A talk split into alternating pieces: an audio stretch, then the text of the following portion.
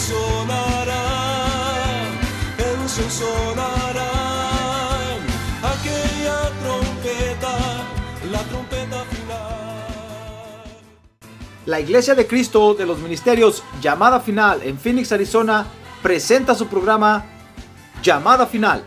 Conscientes de que vivimos los últimos tiempos y que la humanidad necesita escuchar la verdad eterna de Dios, presentamos el siguiente programa con el pastor José Arriaga. Con ustedes, el pastor José Arriaga con el mensaje de la palabra de Dios.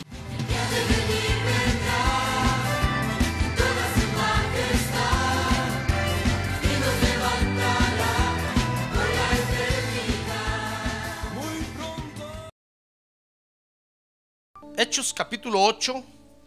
Abra su Biblia conmigo, verso número 1. Vamos a leer los versos del 1 al 4. Dice la Biblia, y Saulo estaba de completo acuerdo con ellos en su muerte. Y en aquel día, dice la Biblia, esta versión que estoy leyendo, se desató una gran persecución en contra de la iglesia en Jerusalén. Y todos fueron esparcidos por las regiones de Judea y Samaria, excepto los apóstoles del Cordero. Dice el verso 2, y algunos hombres piadosos sepultaron a Esteban y lloraron a gran voz por él. Acababan de matar a Esteban, hermano. Pero Saulo, verso 3, hacía estragos en la iglesia, entrando de casa en casa y arrastrando a hombres y mujeres y los echaba en la cárcel. Y así que los que habían sido esparcidos iban predicando. ¿Qué iban haciendo? ¿Qué iban haciendo? Léalo en voz alta. ¿Qué iban haciendo? Predicando la palabra. Iban predicando la palabra de Dios.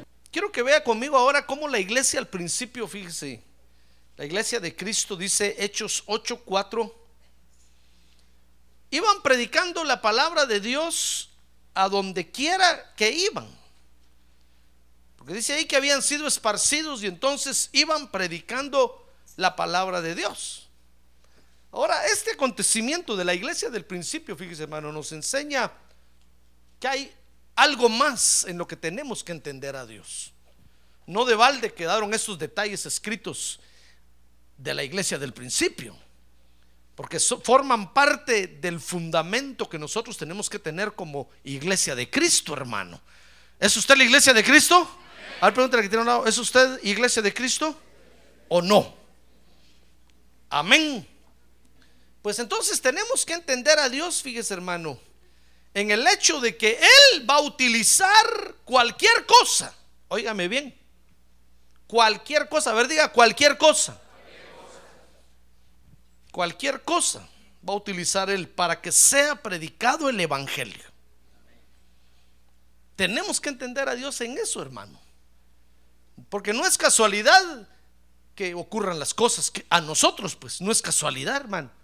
No es casualidad que de repente a usted lo persigan, no es casualidad que lo amenacen.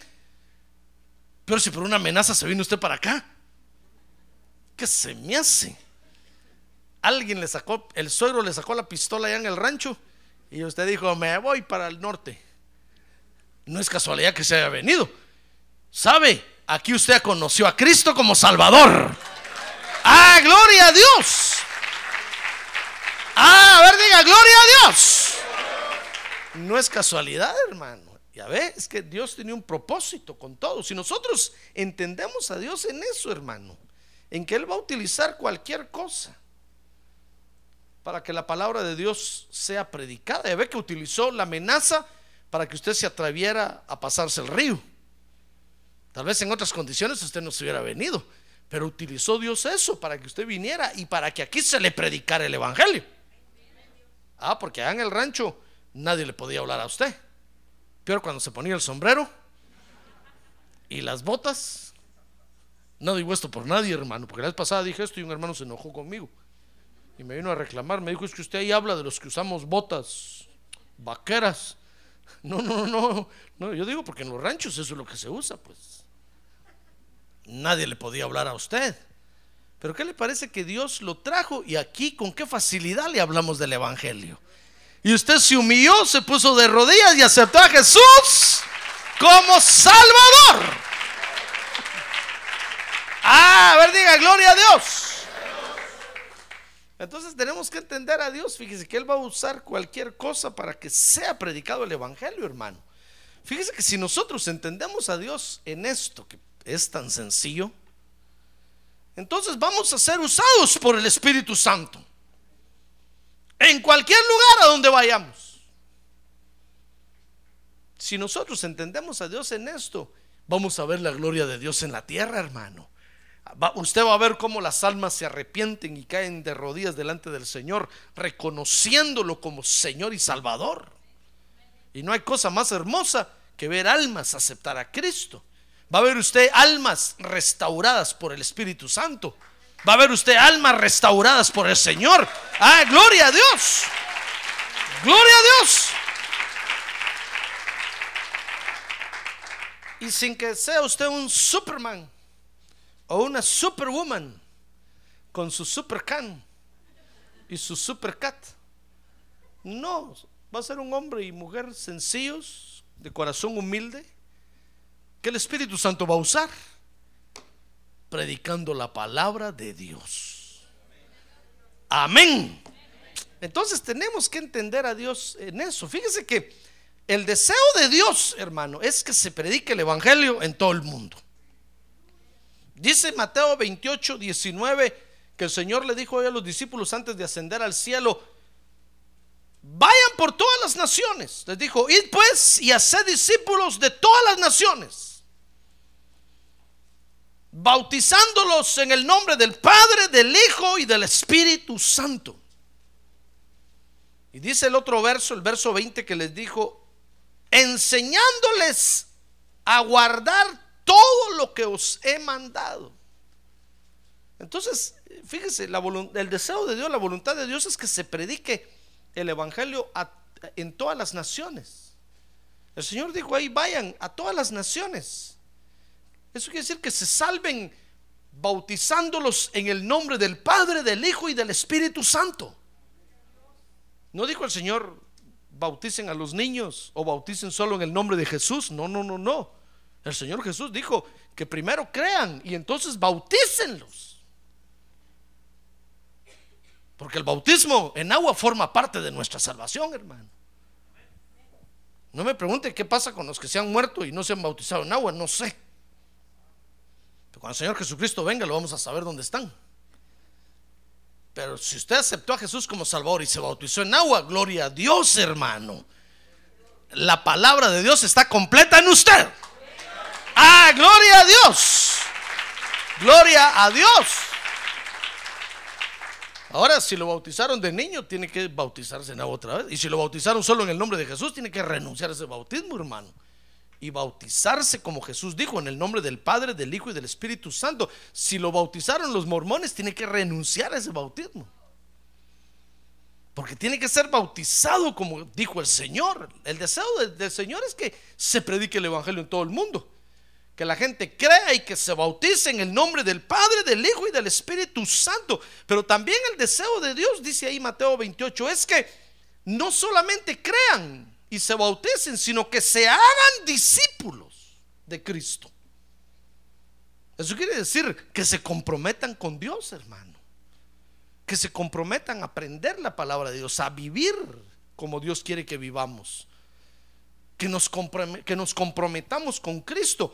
En otra, el Señor Jesús dijo que tomemos nuestra cruz. Eso es el Evangelio. Que nos echemos encima el Evangelio, hermano. Así como Él cargó la cruz y fue al Calvario que nosotros carguemos nuestra cruz, que es el Evangelio. Que nos hagamos cargo de su obra en la tierra, pues. La obra de Dios en la tierra no es tarea solo del pastor, hermano. Es tarea de toda la iglesia. Por eso el deseo del Señor es que se predique el Evangelio en todo el mundo. Que crean, que se bauticen en agua y que se hagan discípulos comprometidos. Así como usted. Amén así como yo. Que si hay que tener, si hay, si hay que dar la vida por Cristo, que la demos, hermano. Que no va a salir usted huyendo ese día diciendo, no, yo solo era amigo ahí, yo solo iba de visita.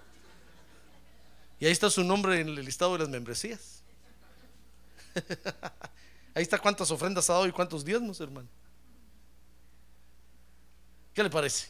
Ah, porque estaba comprometido. No se puede echar para atrás. Fíjese que dice Hechos 1.8 también, mire, el deseo de Dios es que se predique el Evangelio en todo el mundo. El Señor dijo ahí, Hechos 1.8. Pero recibiréis poder cuando el Espíritu Santo venga sobre vosotros y me seréis testigos en Jerusalén, en toda Judea y en Samaria. Y hasta lo último, hasta los confines de la tierra. Fíjese, en Jerusalén, en Judea, Samaria y hasta lo último. Alguien, Dios le dio luz sobre esto y dijo que Jerusalén es lo que está cerca de nosotros. Judea es nuestro vecindario. Samaria es la ciudad donde vivimos. Y hasta lo último de la tierra es todo lo que podamos alcanzar, hermano. El Señor quiere que el Evangelio sea predicado en todo el mundo, que usted comience primero con su familia, dando testimonio, después con los vecinos, después en la ciudad y después hasta el rancho número 5 de la aldea El Aguacatal, de allá donde vino usted. Hasta donde el Señor le permita llegar, hasta los confines de la tierra. ¿Ya se dio cuenta que cuál es el deseo de Dios? A ver, pregunta que tiene un lado, ¿ya se dio cuenta cuál es el deseo de Dios? Que sea predicado el Evangelio en todo el mundo. Pero hay un solo requisito, fíjese, que hay que llenar, que Dios pide que llenemos para predicar el Evangelio. Para que usted predique el Evangelio, hermano. Amén. A ver, diga, para que yo predique el Evangelio. Lo noto muy callado hoy, hermano. Pero si el calor ya lo está durmiendo. Porque a mí ya casi me duerme. Hay un solo requisito que Dios pone para que usted y yo prediquemos el Evangelio, demos testimonio de Cristo hasta lo último de la tierra. Dice Hechos 1.8. Fíjese que el Señor les dijo ahí, muy bien, van a ir hasta los confines de la tierra, hasta donde puedan llegar, prediquen el Evangelio. Pero recibiréis poder cuando el Espíritu Santo venga sobre vosotros. Y entonces dijo, y entonces me seréis testigos. Porque hay un solo requisito para testificar, hermano. Y el requisito es ser guiados por el Espíritu Santo de Dios. Amén. Mire, el deseo de Dios es que se predique el Evangelio en todo el mundo. Sí, pero guiados con el Espíritu Santo, hermano. No es asunto que usted diga, bueno, como ya Dios dijo, adiós pastor, me voy a predicar y, y, se va y deja a la familia y a los hijos y no, no, no, no, no. No se mande. Muchos lo han hecho así. Muchos han dicho, no, pero es que ahí dice que vayamos y predicamos, es que yo dejo a mi familia, dicen los araganes que no quieren trabajar. Y dejan a la esposa con la marimbita de hijos ahí, hermano. Todas las notas musicales, do, re, mi, fa, sol, así, do. Y zafan bulto y se van a predicar.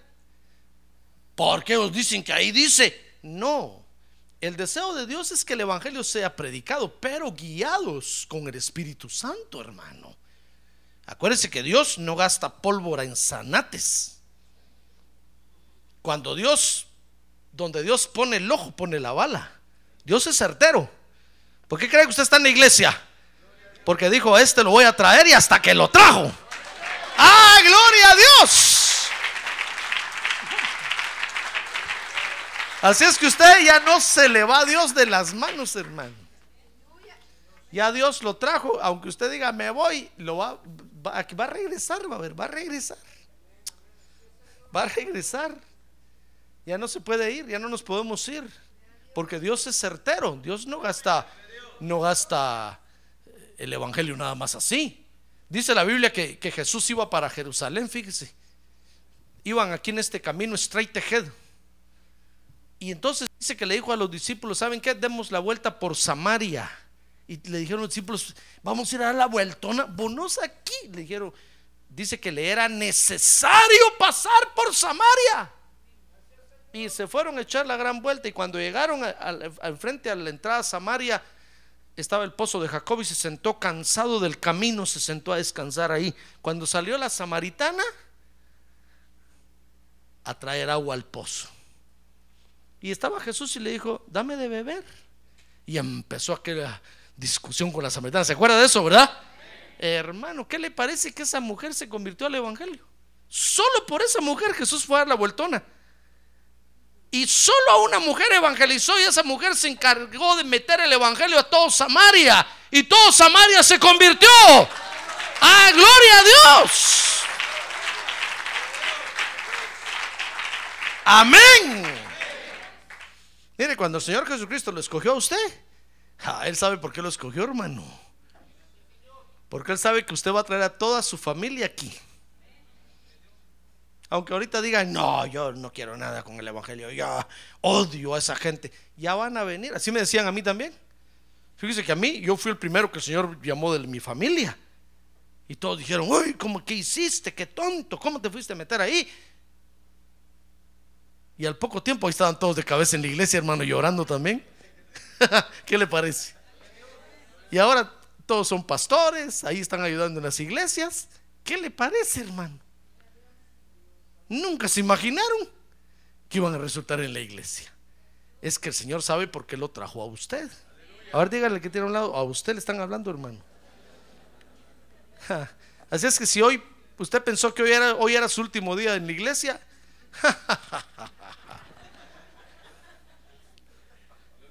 yo, a mí, sí me pasó a mí también. Yo decía, no, ya no voy a ir a la iglesia y resultado otra vez en la iglesia. Y decía yo, ya me cansé de la iglesia, ya no quiero ver al pastor, ya me cae mal. Ya sé que va a predicar hoy, decía, ya sé, ya sé. Y ahí estaba otra vez en la iglesia yo, hermano. Es que somos de aquí. Ah, le pertenecemos a Cristo. Gloria a Dios. El Señor puso su mirada en usted y ya no se le va a escapar, hermano. Amén. Sí. Por eso es que tenemos que ser guiados por el Espíritu Santo, porque el Espíritu Santo le va a decir, le va a decir a usted a quién hablarle, a quién predicarle y a quién no. Oiga esto, porque hay gente a quien Dios no le quiere, no quiere que se le predique.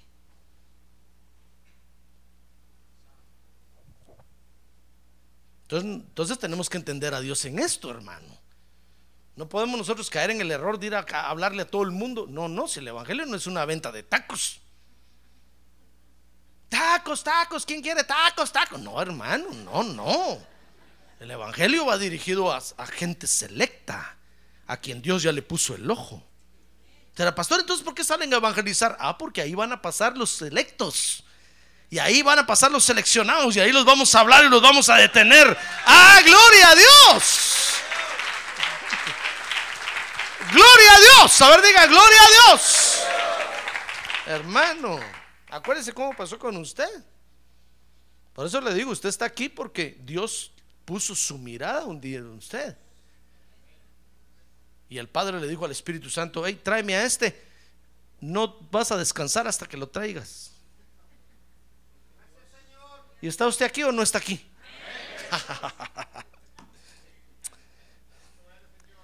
Y aunque no quería dejar al San Martín de Porres ni a...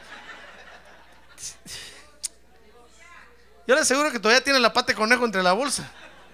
Ahí en el llavero la carga. Ya la va a dejar, ya la va a dejar. Así venimos todos, venimos con un montón de cosas y poco a poco fuimos dejando, poco a poco, hasta que lo dejamos todo. Y muchas cosas nos falta por dejar, hermano. Amén. Entonces ya se dio cuenta el deseo de Dios es que se predique el Evangelio en todo el mundo, pero guiados con el Espíritu Santo de Dios o por el Espíritu Santo. Si nosotros no cumplimos este requisito, hermano, entonces es cuando empiezan a surgir problemas en el Evangelio o problemas en las ciudades. Los creyentes se comienzan a pelear, hermano. Oye usted que un predicador habla mal de aquel otro predicador, aquel otro mal de aquel otro, y empiezan a echarse barniz unos contra otros. El evangelio se comienza a deformar porque hay muchos que se van y no los han mandado. Y no es ni siquiera por nuestra buena voluntad, hermano. Mire, usted podrá tener una, una buena intención, pero ni siquiera en eso. Tiene que esperar la guianza del Espíritu Santo. Amén. Si usted dice, no, pastor, yo me voy, ya me cansé de estar aquí, ya me cansé de dormirme tanto con sus mensajes, yo creo que Dios me está llamando. Una vez me dijo a mí un hermano pastor, yo creo que Dios me está llamando a predicar, voy a ir a poner una iglesia por allá. Ah, bueno, le dije, ¿por qué cree usted que Dios lo está llamando? Es que me quitaron el trabajo. Perdí todo mi dinero. Ahorita me van a quitar la casa. Ya me quitaron el carro. Ah, bueno, le dije, ¿usted cree que yo soy pastor porque soy un derrotado? Porque no tenía nada que hacer. No, me dijo, no, eso me está diciendo, le digo. Yo no soy pastor porque fui un derrotado, hermano. Yo soy, pastor porque era gente ocupada. Yo estaba bien ocupado, yo tenía buenas ofertas de trabajo cuando el Señor me llamó. Hasta le dije, Señor, espérate, si mira, ahorita todo lo que voy a ganar. Y me quise hacer el desentendido y Dios me tuvo que tener que decir, no, no, no, no, no, no, deja eso, yo te estoy llamando a predicar. Yo le dije, ¿usted cree que Dios manda derrotados a predicar? Usted es un aragán, le dije, póngase a trabajar.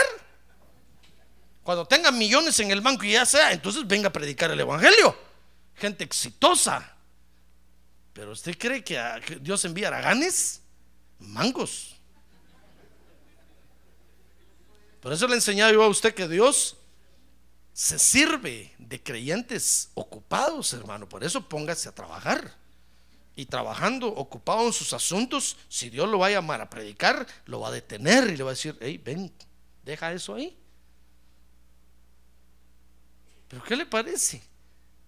Entonces, si nosotros no cumplimos con este requisito de, de, ser guiados con el Espíritu Santo, entonces el Evangelio comienza a sufrir desastres en el mundo, hermano. Mire cómo lo decía el apóstol Pablo, dice Filipenses 1.15. Dice que entonces empiezan a aparecer las envidias. Dice Pablo ahí, algunos a la verdad predican a Cristo por envidia. ¿Qué le parece que quienes dicen, no, es que a mí me cae mal José Arriaga, le voy a poner una iglesia ahí a un lado? Y desde ahí le voy a quitar los miembros. Y toda la gente empieza a ver, hermano, y dice, ¿qué pasará aquí con los pastores? Se están peleando, se están amenazando. Porque hay creyentes que no entienden a Dios en esto, hermano, y esto es, es sencillo, es básico. Es básico y es sencillo de entender. ¿Sí o no? Dios quiere que se predique el Evangelio en todo el mundo, pero guiados con el Espíritu Santo, hermano. Mire, dice Pablo ahí a la verdad, hay quienes predican a Cristo por envidia. Dice, por rivalidad. Y hermano, si nosotros no somos guiados por el Espíritu Santo, vamos a empezar a predicar por envidia, por rivalidad. Dice ahí, y otros lo hacen de buena voluntad. Creen que están ayudando a Dios. Y no se dan cuenta que son estorbo. Nosotros no podemos ayudar a Dios, hermano. Claro que la Biblia nos llama que somos colaboradores de Él, ayudantes de Él, servidores de Él, pero cuando Él nos llama, cuando no, ni se meta. Porque solo va a ir a, echar a perder el asunto, hermano. Mire, en el tiempo del apóstol Pablo ya ocurría. Había quienes decían, no, ya Jesús dijo ahí que vayamos por todo el mundo yo me voy. Y se iban. Y entonces resultaron predicando a Cristo por envidia, por rivalidad, de buena voluntad otros. Dice Filipenses 1, 17, 17, mire, que entonces usted empieza a ver que hay predicadores que predican por ambición personal. Dice ahí, aquellos proclaman a Cristo por ambición personal. Dice, no con sinceridad. Fíjese que por ambición personal, faltos de sinceridad. Y, con mala intención, dice ahí Pablo, mire, dice Filipenses 1:17, pensando causarme angustia en mis prisiones. Comienzan a aparecer malos malintencionados, hermano. Si nosotros no somos guiados con el Espíritu Santo de Dios, vamos a caer en estos errores que solo dañan al Evangelio, hermano. Por eso tenemos que entender. A ver, ya le tiene un lado. Entienda a Dios, por favor, hermano. No le está diciendo falto de inteligencia. No, no, dígale. No, no lo quiero ofender. Yo sé que usted es súper inteligente. Tiene un coeficiente intelectual de 120. Pero, si no entiende a Dios en este asunto, va a estorbar en el Evangelio. Ni siquiera por nuestra buena voluntad. Si usted tiene el buen deseo, la buena intención, espérese que Dios lo guíe. Espérese que Dios lo guíe. Hermano, espérese que el Espíritu Santo lo guíe. Y entonces va a ver qué fácil es. Y va a ver entonces qué efectivo es, hermano. Entonces va a ver usted almas salvadas, almas restauradas, almas liberadas. Ah, gloria a Dios. A ver, diga, gloria a Dios. Entonces va a ver, hermano, que Dios empieza a hacerlo todo sin meter uno las manos en nada. Entonces el nombre del Señor es glorificado. Amén. Entonces, si no cumplimos con este requisito, vamos a caer en todos estos errores. Porque el Señor Jesucristo nos va a usar como Él nos quiera usar. No como usted piense o como usted quiera. Porque a veces nosotros, nosotros queremos decirle, bueno Dios, eh, ¿me vas a mandar al fin o no? Yo me voy. Ahorita tengo dinero. Ahorita tengo. Y Dios dice, no, pues no. Y cuando usted ya no tiene ni un centavo, tal vez entre la bolsa en ese momento le dice muy bien, ándate a tu rancho, pues. Pero yo ahora no tengo dinero. Pues busca te vas ahorita a tu rancho porque ahorita vas a ir a predicar allá. Ahorita compra DVDs del pastor José Arrea y llévatelos para allá. Compras un DVD player y te lo llevas al rancho. Si señor, si no hay electricidad, compra una planta eléctrica. Porque llegó el momento de ir a testificar de Cristo. Ah, gloria a Dios, hermano. Gloria a Dios. Mire, mire estos aquí, dice Hechos capítulo 8, verso 1. Estudiemos ahí, pues hermano. Vea conmigo, Hechos capítulo 8, verso número 1. Dice ahí que, y Saulo consentía en su muerte, estaban matando a Esteban. Dice el verso 2, y algunos hombres piadosos sepultaron a Esteban y lloraron a gran voz por él. ¿Se acuerda que habían matado a Esteban, verdad? Si no puede leer el capítulo 7 después en su casa despacio, hermano. Pero a raíz de la muerte de Esteban, fíjese, uno de los siete diáconos, entonces la iglesia comenzó a ser perseguida. Mire, todos estaban felices ahí en Jerusalén, estaba la iglesia creciendo, todos estaban llenos de gozo. ¿Qué, qué le parece que un día salió Esteban a testificar afuera? Así como van los hermanos a la, a la Indian School de 75 Avenida, y apedrearon al hermano Martín Leiva.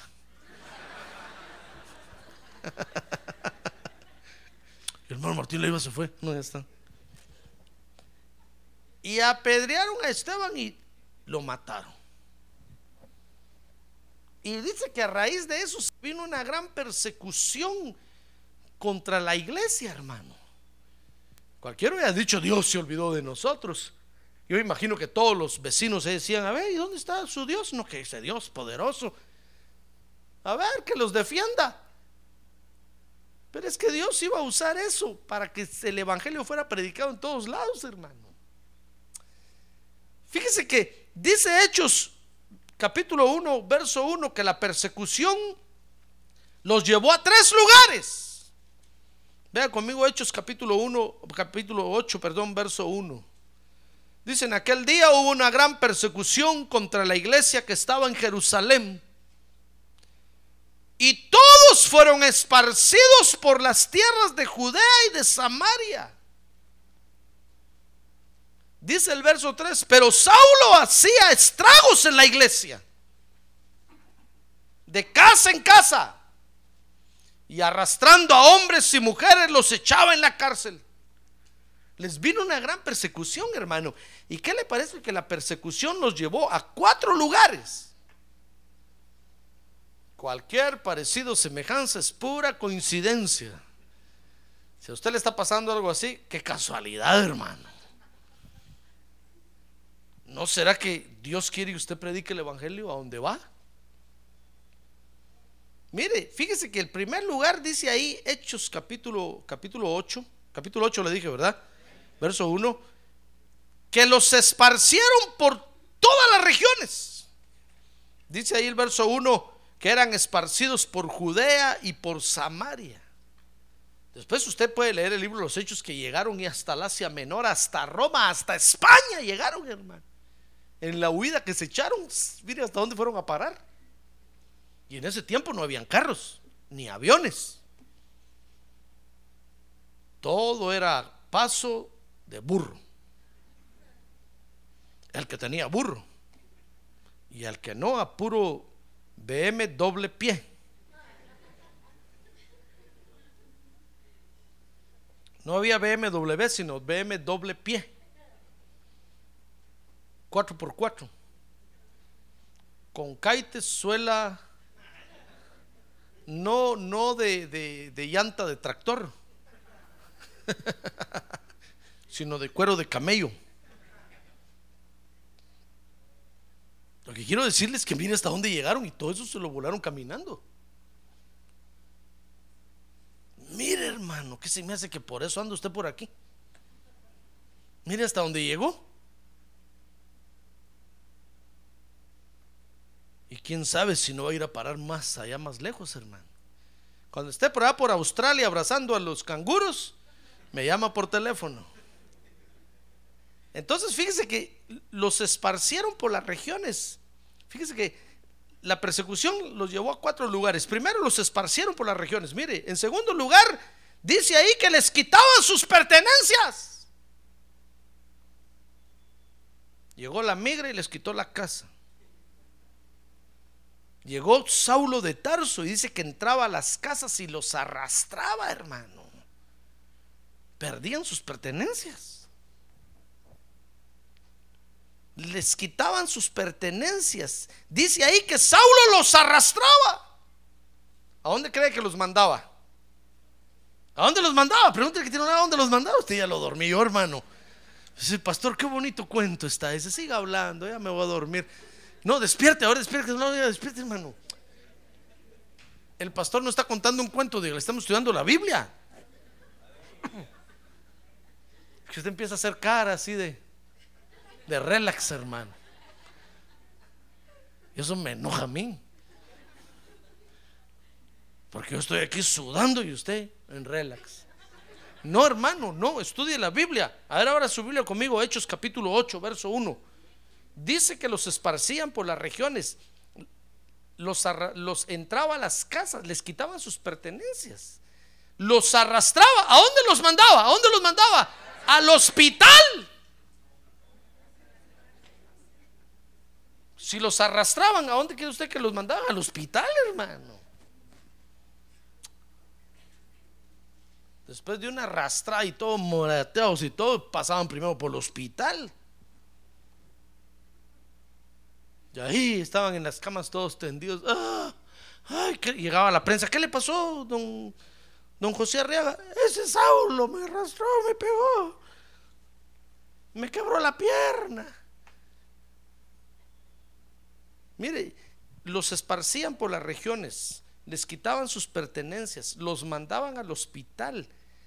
Y dice ahí que entonces, después de arrastrarlos, los metían en la cárcel. ¿No habrá estado usted en alguno de esos lugares por casualidad? Y todavía cuando usted llega al hospital empieza a somatarse el pecho. Dice, ¿qué pecado haría yo, Señor? No, no ha hecho ningún pecado. Sencillamente Dios lo lleva ahí para que usted predique el Evangelio, hermano. Porque dice que entonces se esparcieron por todas las regiones y esparcidos por todas las regiones, unos, unos esparcidos por las regiones, otros en el hospital, otros en la mortgage peleando su casa, hermano. en el juicio ahí delante del juez. Otros en la cárcel.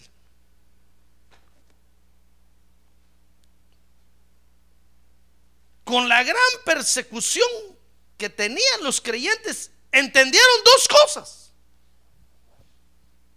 Dice Hechos 8.4, mire conmigo Hechos 8.4, ahí están las dos cosas que entendieron. Dice así que los que habían sido esparcidos, ¿qué iban haciendo? Ah, iban predicando la palabra de Dios. Entonces entendieron dos cosas. Fíjense que primero entendieron que Dios había permitido esa persecución para usarlos en la expansión del reino de Dios. Si algún día usted va a parar al hospital, no es porque usted es malo, hermano, no es porque Dios se olvidó de usted, no, es que es que Dios lo quiere usar. No ven aquí conmigo con un signo de interrogación en la cara. Cuando lo miro yo parado ahí en la puerta de la oficina con un signo de interrogación, digo yo, oh, ¿qué pasó? Viene perplejo. Pastor, fui a parar al hospital. ¿Por qué? ¿Por qué? Hermano, ¿por qué será? ¿Acaso soy tan malo? ¿Acaso soy peor? No, no, no, no. ¿O usted no es pastor?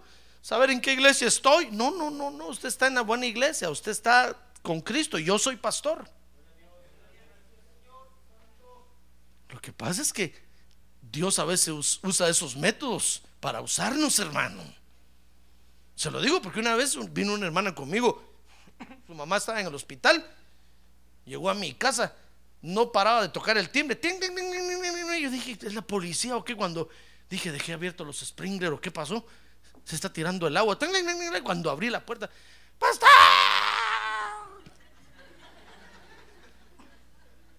¿Y qué le pasa, hermano? Un tecito, a ver, siéntese. Pues, mi mamá está en el hospital, está en el hospital, ¿por qué? ¿Usted cree que yo sé? Si usted no sabe, mucho menos yo. ¿No le dijo el doctor por qué? Pues sí, pues está enferma. Pero dígame, ¿por qué Dios permite eso? le dije, ¿le ha preguntado usted a Dios por qué? Y lo más que puedo hacer es orar por usted y preguntémosle a Dios. Y oramos, se calmó, se tomó el tecito, se fue. Al otro día venía contenta. Dije, usted parece la luna, un día en cuarto menguante, otro día en cuarto creciente. Cambia de fases. Ayer casi me, me eché agua caliente encima y ahora Pastor, querido pastor, amoroso pastor. ¿Qué pasó? Pues fíjese que fui a ver a mi mamá. ¿Sabe? Ahí la encontré contenta en el hospital. ¿Ya no quiere salir de ahí? Ah, bueno, le dije, usted muriéndose. ¿Qué pasó? ¿Qué le parece que ya evangelizó a la señora que tiene a un lado? Ya se fue a otros cuartos a predicar. Ahí la quieren tener todos, todos los, enfermos ahí quieren estarlo oyendo predicar el evangelio. Y a ver, le dije, ya ve por qué fue al hospital. Usted me estaba preguntando por qué. Para ir a predicar. Si no, nunca va a un hospital a predicar. Por eso lo invito a que vaya a testificar este, a, evangelizar este sábado, hermano. No va a ser que de repente lo lleven a la fuerza. No va a ser que de repente el Espíritu Santo diga, ah, bueno, no quieres ir a testificar, ¿verdad? Va a ir a parar a la cárcel usted, hermano. Le llama, pastor, a cobrar. Recibe una llamada del preso número 5 de la, celda, de la aldea, de la celda, de la aldea, le iba a decir yo, de la celda, de la celda número 45. Sí, la, acepto. A cobrar. Pastor, ¿por qué estoy aquí? ¿Por qué? Decir, ¿por qué será? ¿Qué hizo? Pues claro, yo robé, pero ¿por qué Dios permite esas cosas? ¿Por qué me tenían que agarrar a mí? ¿Por qué? Y al mes de estar ahí ya tiene evangelizados a todos los presos de su celda, ya los bautizó en agua, les está enseñando la Biblia. ¡Ah, gloria a Dios, hermano!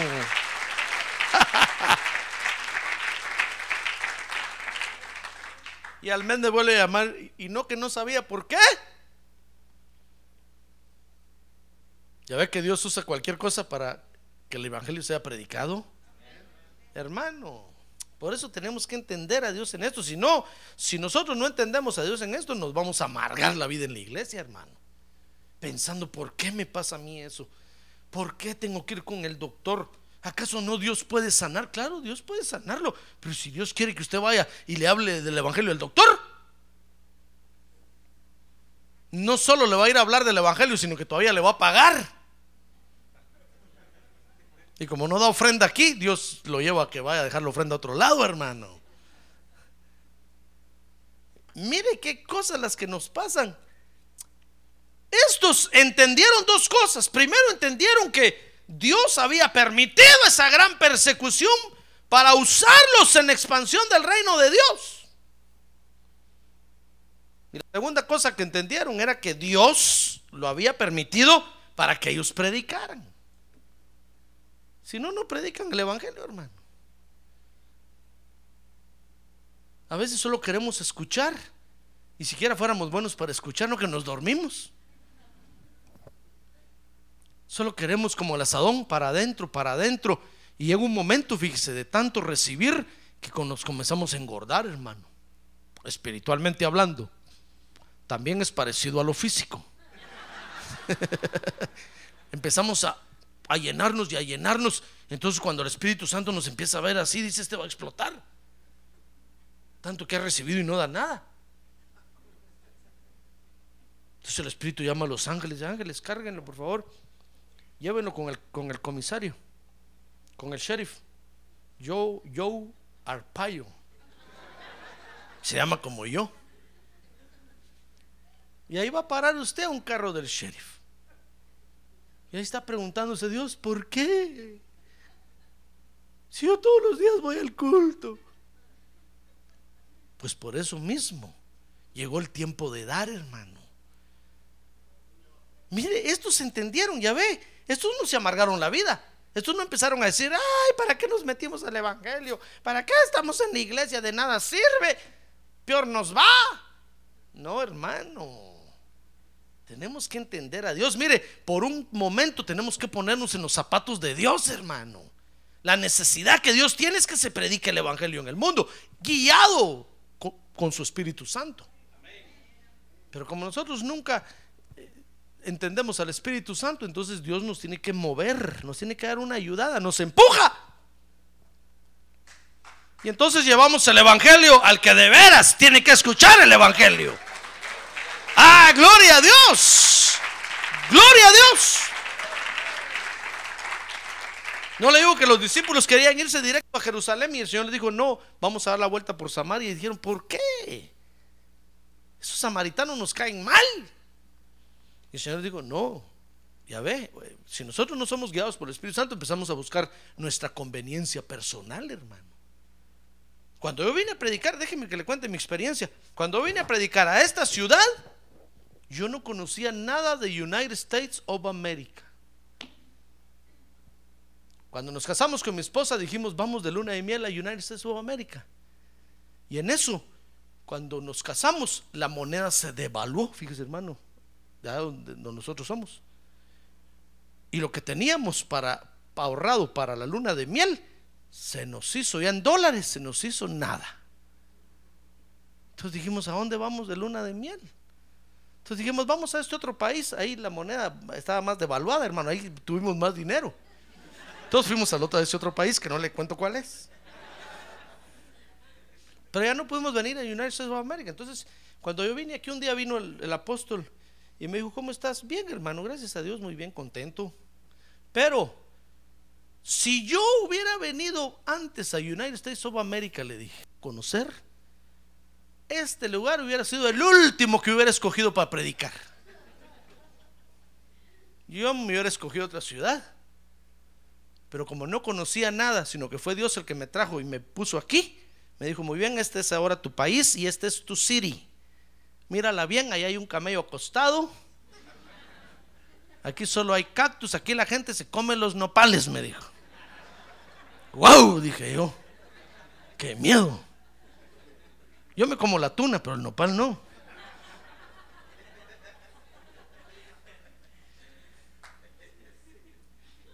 Pero es que, es que si nosotros, hermano, no somos guiados con el Espíritu Santo, escogemos nuestra conveniencia. Miren, los discípulos querían irse una vez a ya querían ir a llegar a su casa. Y el Señor le dijo, no, Samaria primero. Wow, dijeron, esos samaritanos qué feos. No, primero. Si no, nosotros, nosotros, a veces el Espíritu nos dice, háblale a ese y nosotros, no, Señor, ese está muy feo. Pero si lo tengo que invitar a la iglesia. Entonces, entonces el Espíritu a veces nos tiene que dar un empujón, hermano. Y puchados, con mucho gusto hablamos del Evangelio. Ah, gloria a Dios. A ver, diga, gloria a Dios.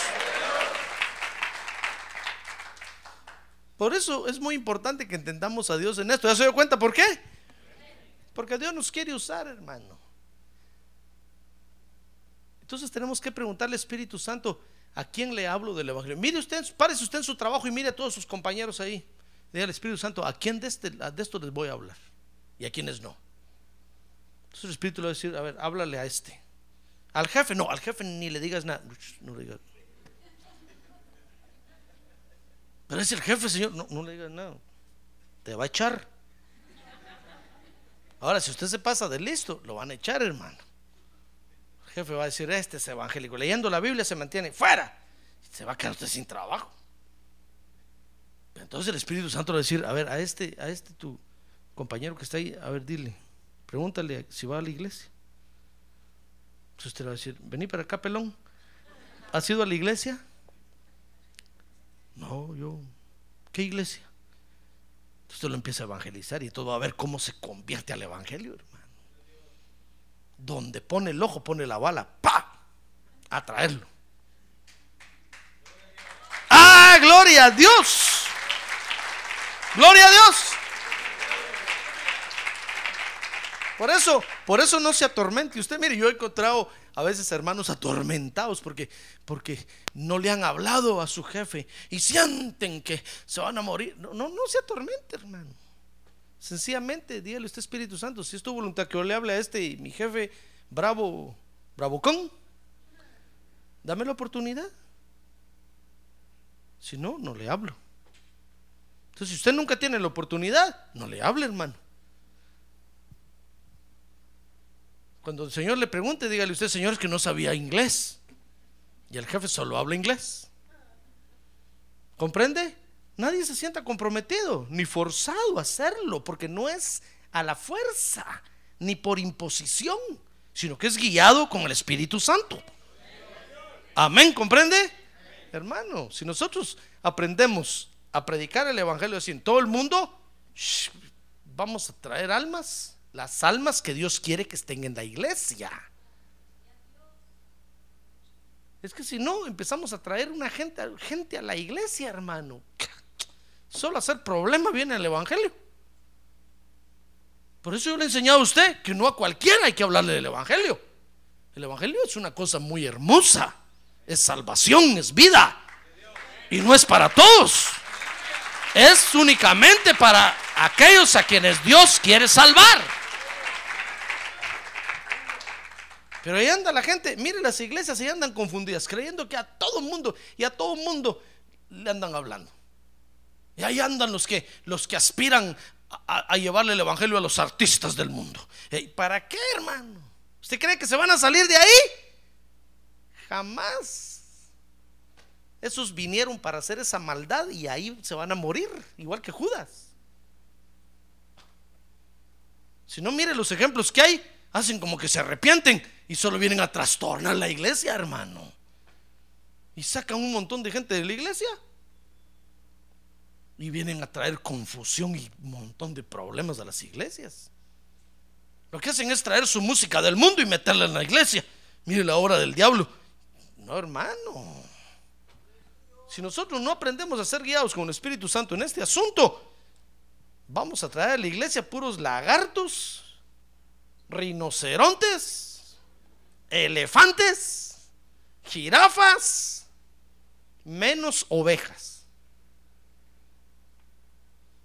Por eso, quítele usted un poco de lana a un lagarto. Quítele la lana a un lagarto, ¿qué le va a hacer el lagarto? ¿Qué le va a hacer? En primer lugar, no tiene lana. Y en segundo lugar, lo que va a hacer es darle una mordida así, mire, ¡guau! En cambio, llame a una ovejita y quítele lana. Como es, ¿cómo no, pastor? Dice, aquí, por favor, quíteme. De este otro lado. Y todavía dice, gracias, pastor, gracias. Y uno dice que oveja, este es oveja. Ah, pero en las iglesias aparecen unos lagartos, unos, unos elefantes con el gran mocón así, hermano.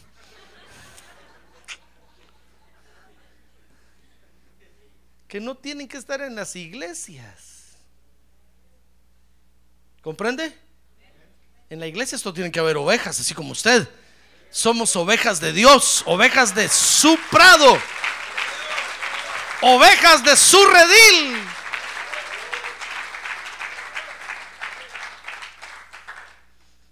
¿Y cómo va a ir usted al mundo entre todo el animalerío que hay a, escoger a las ovejas? Es como, es como, como buscar una aguja en un, en un pajal. Pajar. Es que por el inglés se me está olvidando el español. En un pajar.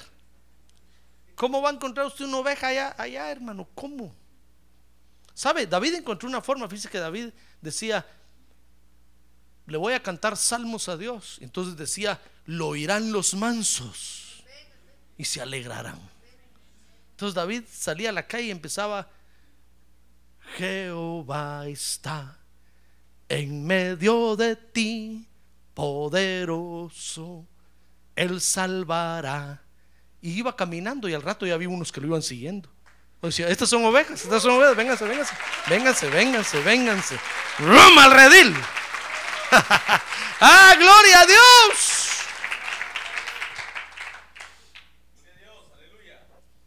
Entonces tenemos que entender, a ver, que tiene una entienda a Dios en esto, hermano. Fíjese que cuando nosotros entendemos a Dios en esto, mire qué bendición se viene. Dice Hechos 8:5.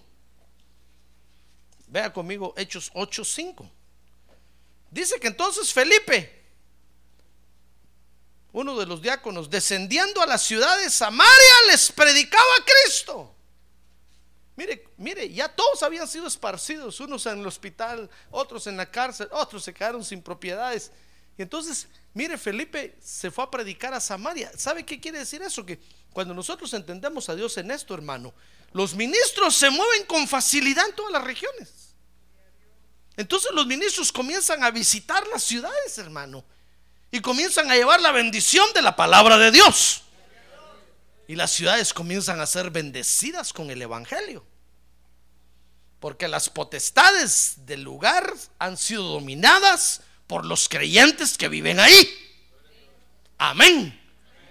Mire, entonces se empieza a venir la bendición de Dios. Los ministros tienen libertad de ministrar el Evangelio en todos lados, porque saben que hay creyentes en todos lados. Por eso tenemos que entender a Dios en eso. Pero ¿qué le parece si yo fuera un día al hospital y no encuentro a ninguno ahí, hermano? Pero si ese día usted está con el pie estirado así en la cama en el hospital, pastor, vaya que vino. A decir, uh, gloria a Dios, hay alguien aquí. ¿A cuántos más tiene aquí? A todos los del cuarto. Gloria a Dios, digo yo, a ver, voy a predicar entonces. Entonces si voy a orar aquí, voy a predicar, ya usted dominó el lugar y tiene dominado todo el ambiente. Entonces el Evangelio comienza a ser efectivo, hermano. Amén. Pero si usted va a parar al hospital y en lugar de predicar, en lugar de aprovechar que Dios lo metió a un lugar donde no dejan entrar a los pastores, y Dios lo metió a usted ahí camuflajeado, y ahí está con la pierna estirada. Solo es un traje que le pusieron por un ratito, hermano. No se ponga a, lamentar y decir, ay, me voy a morir, me voy a morir. No, no, no. Reaccione, reaccione. Dios lo metió ahí para que usted predique el evangelio ahí. Solo que antes de que los paramédicos lo saquen de la casa, dígale, espérese mi cartera, por favor, ahí están todos los tratados, jálenmelos, a ver, démelos. Y llévese todos los tratados, hermano. ¡Ah, gloria a Dios! Que usted va a ir a predicar el Evangelio a ese lugar. antes de que el sheriff se lo lleve, llévese los tratados. Pero si usted empieza a lamentarse, ay, ay, ¿cómo va a ser eso? ¿De qué sirve que vaya a la iglesia entonces? Entonces, ¿para qué diezmo y para qué ofrenda? Ay, hermano. Usted no habrá entendido a Dios. Pero si esta noche entendemos a Dios, mire hermano, los ministros se mueven con facilidad en todas las regiones. Y sabe, no solo eso, sino que la gloria de Dios se comienza a ver en la tierra por todas partes. Porque nosotros ya preparamos el terreno para que la gloria de Dios se mueva. ¿Por qué cree usted que Dios a veces levanta a un paralítico de una silla de ruedas? Ah, porque el evangelista es súper internacional. No, hermano, es porque ha habido gente que ha estado orando por ese paralítico. Entonces solo cuando lo traen delante del ministro, el ministro solo lo bendice y se pone de pie y empieza a caminar. Entonces la gloria de Dios se ve, hermano. Si nosotros entendemos a Dios y comenzamos a predicar el Evangelio en todos los lugares donde nos movemos, a donde somos esparcidos, a donde Dios nos permite llegar, entonces vamos a empezar a ver la gloria de Dios. Mire, eso pasó aquí. Mire, Hechos 8, 7. Mire, Hechos, Hechos 8, 7. Dice, porque de muchos que tenían espíritus inmundos, ahí está, acaba de llegar Felipe. Y dice que los endemoniados eran liberados. Dice que los espíritus inmundos salían de ellos gritando a gran voz y muchos que habían sido paralíticos y cojos eran sanados. Pero porque Felipe era muy bueno, no hermano, es que ya los creyentes estaban ahí, ya, ya habían preparado el ambiente. Entonces cuando llegó Felipe a predicar, los paralíticos caminaban, los cojos eran sanados. Dije, hermano, las maravillas de Dios empezaban a ver. Pero si los creyentes no hubieran entendido a Dios, comenzando que Felipe no hubiera podido llegar a Samaria, y si de repente hubiera llegado, ninguno hubiera aceptado a Cristo como Salvador, hermano. Pero las maravillas de Dios se comenzaron a ver y finalmente dice Hechos 8:8. Mire conmigo, se lo voy a decir en otro idioma, Hechos 8:8. O Hechos 8:8. Hechos 8 to 8. Dice, ¿qué lee usted ahí en Hechos 8, 8? Mire, ¿qué dice ahí? En, voz alta, a ver, léalo, ¿qué dice?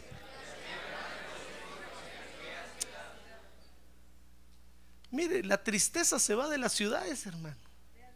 El dolor y el luto desaparecen. ¡Ah, gloria a Dios! Y llega el regocijo y la alegría.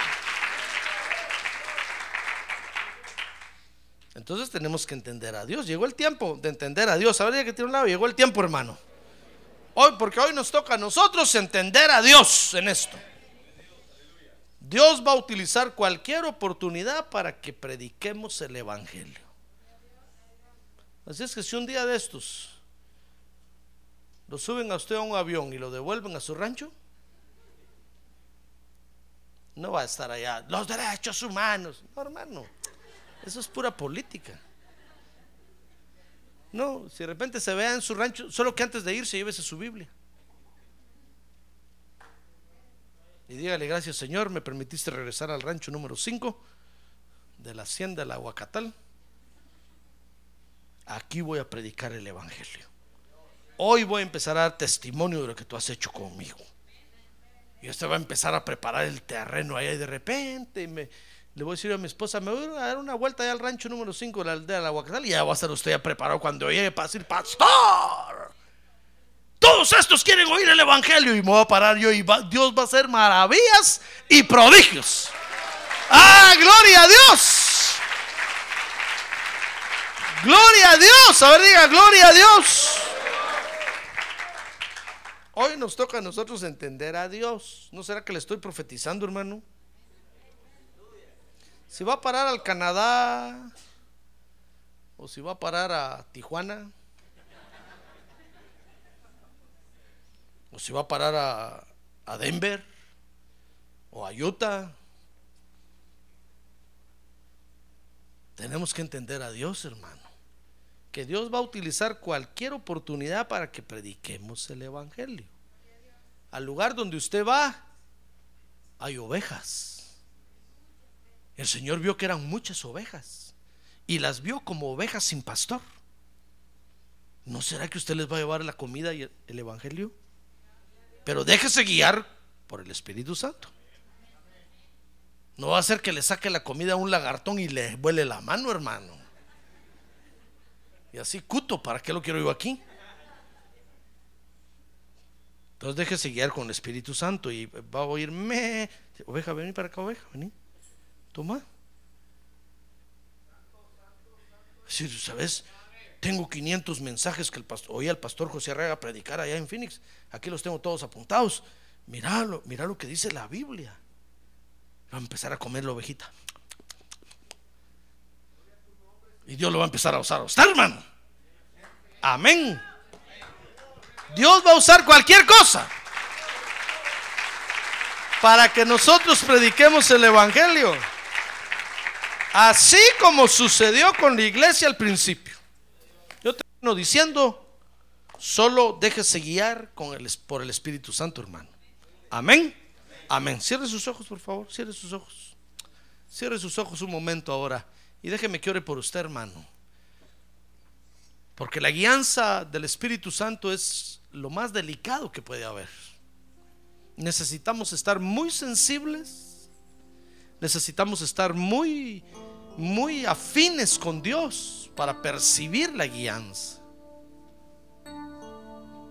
Ahora, si el Espíritu Santo le ha hablado a usted y usted no ha entendido, de todas maneras lo va a llevar. Así como estos, estos no entendieron al Espíritu Santo, entonces el Espíritu los esparció por aquellas regiones. Y unos fueron a parar a otras ciudades, otros al hospital, otros pararon sin propiedades y otros en la cárcel. Ah, pero entendieron. Cuando se dieron cuenta de eso, entendieron que era para que predicaran el Evangelio, hermano. Así es que lo invito yo a usted a que hoy entendamos a Dios. ¿Quiere ponerse de pie y decirle, Señor, ábreme el entendimiento, por favor?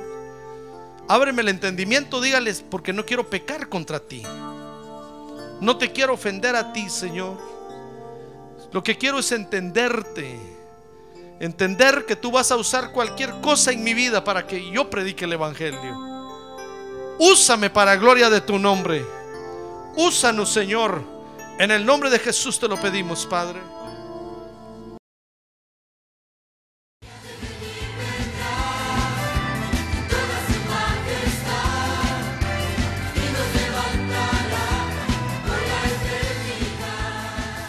La Iglesia de Cristo de los Ministerios, llamada final en Phoenix, Arizona, cumpliendo con la comisión de Joel 2.1, presentó su programa, Llamada Final. Esperamos que nos vuelva a sintonizar la próxima semana a la misma hora por esta emisora. Los invitamos a nuestras reuniones en el 6023 Norte 71 Drive, esquina con Bethany Home Road. Para mayor información puede llamarnos al 623-934-1259 o visitarnos en la internet al www.llamadafinalphoenix.com.